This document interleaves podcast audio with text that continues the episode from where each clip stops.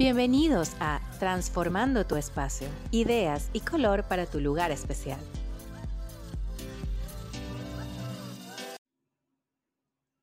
Buen día y sean bienvenidos a Transformando tu espacio. Nuevamente estamos aquí para hablar con ustedes de temas súper importantes que nos van a ayudar a realizar algunas reformas, algunos detallitos para nuestro hogar, nuestra oficina o local comercial, nuestro lugar especial cosa que nos va a ayudar también a cambiar un poquito el ánimo, porque cuando transformamos el espacio, hacemos una remodelación, hacemos aunque sea un cambio de color, eso nos transforma todo el interior. Hoy vamos a hablar de un tema súper, súper interesante, personalidad de un espacio, cómo buscamos y cómo hacemos, cómo desarrollamos la personalidad de un espacio. Este, no estamos hablando hoy de los estilos, ya vendrá otro programa en el que vamos a seguir con dos estilos más, que es la secuencia que estamos haciendo, pero eh, también hay que complementar otros temas, ¿no? Y dentro de las cosas que nos escriben a través de espaciodesign.gmail.com o que nos dejan en la web de espaciodesign.online, eh, nos escribieron cómo pueden darle personalidad a un espacio determinado, porque quizás cambiar el color, decorar, ese tipo de cosas, ah, uno lo puede hacer a lo mejor con una guía, con, con tu intuición, ayudado por un experto. Pero ¿cómo hago si no puedo contratar a un experto, pero tengo que darle personalidad a un espacio o quiero hacerlo? ¿Cómo puedo hacerlo? Entonces, yo le traigo hoy, les doy, les voy a dar cinco tips o cinco procesos, por decirlo así, cinco puntos importantes que nos van a ayudar a poder sacarle este, ese, ese, mm, digamos, objetivo de darle personalidad a un espacio determinado. Eh, son unos consejitos bastante simples. Obviamente lo ideal es que ustedes lo hagan a través de un profesional en el área, pero eh, bueno, estamos bajo tiempos de pandemia que hay que tratar de resolver las cosas de la mejor manera posible. Y em, si, si, la cuarentena no nos deja, pues compremos los materiales por delivery y hagámoslo nosotros mismos. Entonces vamos de una vez a entrar con eh, la primera parte. ¿Qué es lo primero que debemos hacer? Ese en primer paso, por decirlo así, es la conceptualización de la idea. Eso suena un poco raro. Ustedes me van a decir, oye, pero me lo estás poniendo como un poco enredado. No, no, no. La conceptualización de la idea es simple y llanamente qué es lo que vamos a hacer en ese espacio. Hay un consejo que sí se los quiero dar desde el principio. Cuando vayamos a trabajar un espacio, pongamos todo nuestro enfoque en un solo espacio. Y después que terminemos eso, entonces vamos al otro. ¿Por qué? Muchas personas, y hago el break antes de, dar los tips, muchas personas me dicen, no, es que yo quise darle personalidad a mi espacio, pero eh, no lo logré.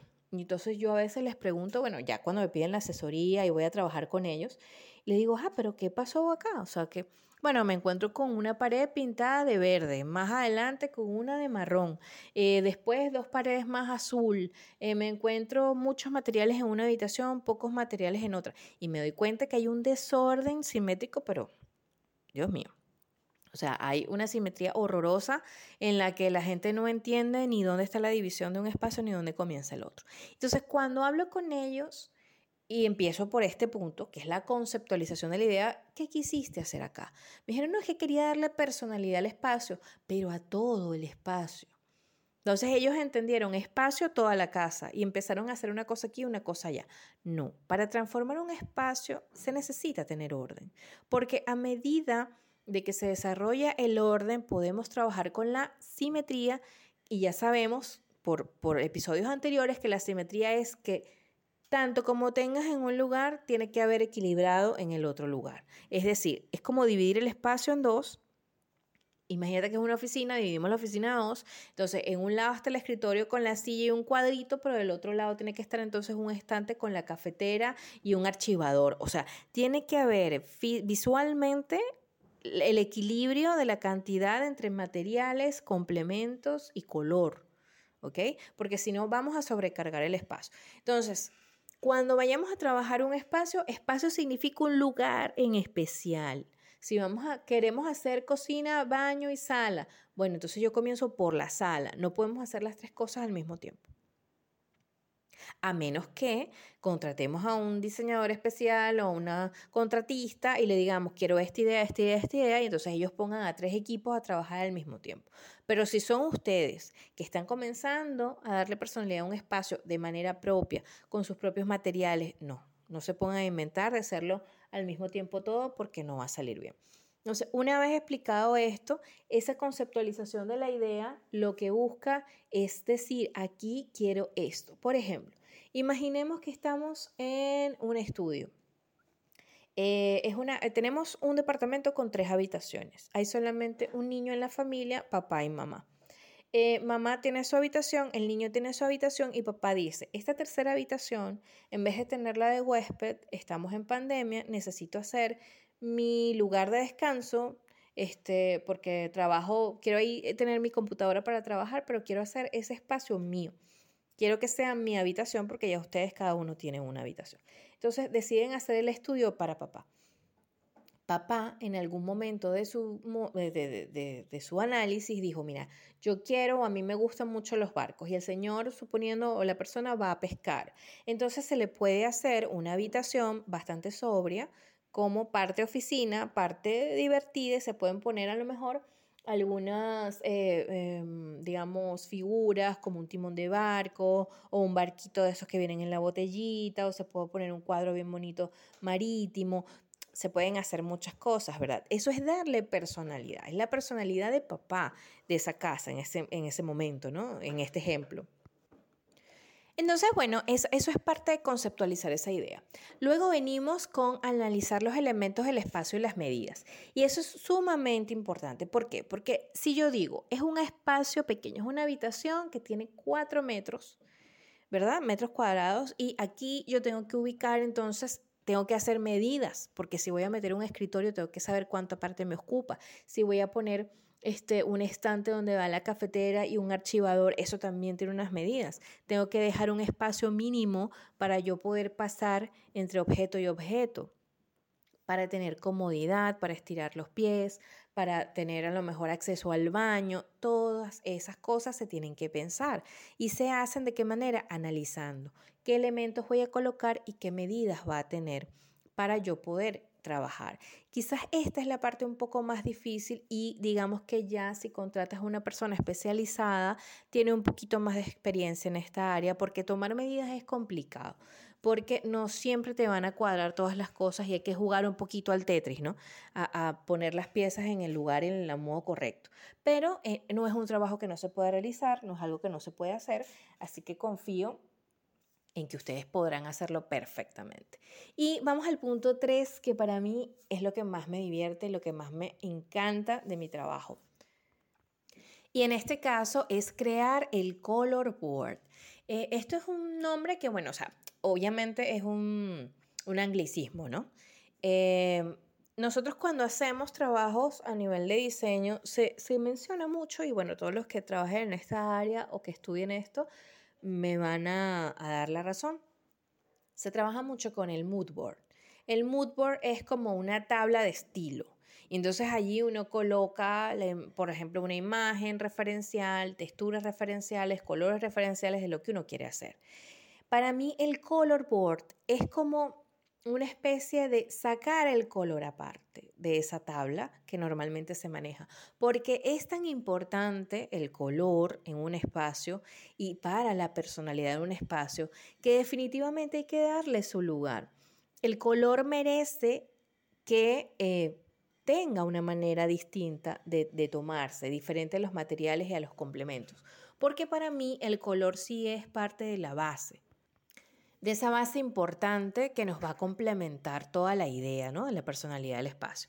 Más adelante les prometo que vamos a tener un episodio en el que hablemos muy bien de cómo es el color board, pero ahorita lo que les puedo decir como resumen es que yo busco la manera de hacer un círculo cromático y con todos esos colores cuando voy con los clientes y con las personas a las cuales les voy a hacer las transformaciones del espacio, les busco eh, referencias. A mí me gusta escuchar siempre cuál es la idea que tienen para ese lugar, qué es lo que quieren desarrollar y qué significa para ellos, qué relación tiene con elementos, con colores, con cosas que ellos han vivido. Cuando yo hablo, eh, hago el, el color board, lo que hago es transformar o transmitir las palabras que ellos me han dado en la entrevista previa en colores referenciales de las cosas que a ellos les gustan o que les gustaría incluir en ese, en ese espacio. Y eso hace que la persona no solamente coloque el color porque combina o porque le gusta, sino que esa persona se sienta súper identificada, súper identificada con lo que está haciendo y le va a tomar amor y cariño a esa transformación. Entonces, lo tercero que hay que hacer es un color board y les prometo que vamos a hablar en un episodio completo sobre eso, pero como ya vamos sobre el tiempo, vamos rapidito. Luego tenemos el análisis de materiales y complementos. Esto es súper básico y de aquí sí se acuerdan todos. Por ejemplo, el estante quiero que sea color negro pero texturizado antiguo. El, escritorio quiero que sea estilo moderno con tapa de vidrio. O sea, hay que ver qué materiales queremos.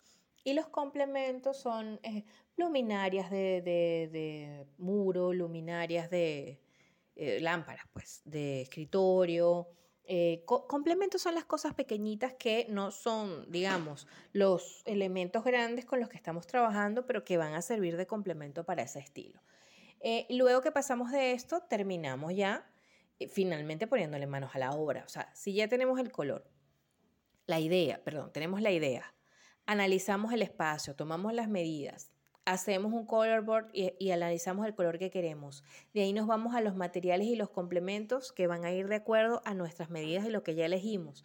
Ya tenemos todo listo, nada más hay que comprar, pintar, manos a la obra y tenerlo listo. Entonces, recuerden, consejos importantes, siempre comenzar por conceptualizar la idea, mantener un orden, ir espacio por espacio y siempre darle un puesto de importancia al color que le vamos a colocar. Recuerden que el color no solamente es la combinación, el color también nos da o nos transmite algo. Entonces, si nosotros, por ejemplo, vamos a poner eh, una oficina, no podemos poner un color rojo intenso, no podemos, o no, se recomienda poner un color naranja intenso. O sea, no, no podemos trabajar con colores tan intensos porque vamos a pasar muchas horas de trabajo y vamos a tener mucho tiempo, mucha luz de computador o de tableta o de teléfono, mucha interacción, habladas por teléfono, dependiendo del trabajo puede haber estrés en el camino. Entonces, tenemos que atenuar ese color y ponerlo un poquito más bajo. Tenemos que jugar con ese tipo de cosas, ¿ok? Entonces, bueno, hasta ahí ha llegado nuestro capítulo el día de hoy. Espero que les haya gustado. Por favor, encuéntrenos en arroba espacio interior design en nuestras redes sociales. Escríbanos a espaciodesign.gmail.com y visiten nuestra web espaciodesign.online. Ahí estamos para ustedes, para orientarlos y para seguir trabajando en hacer de sus espacios el mejor lugar para ustedes. Los quiero mucho. Bye. Y eso es todo por el día de hoy. Gracias por escucharnos. Recuerda que estamos allí para orientarte en arroba espacio interior design y en espaciodesign. Bye.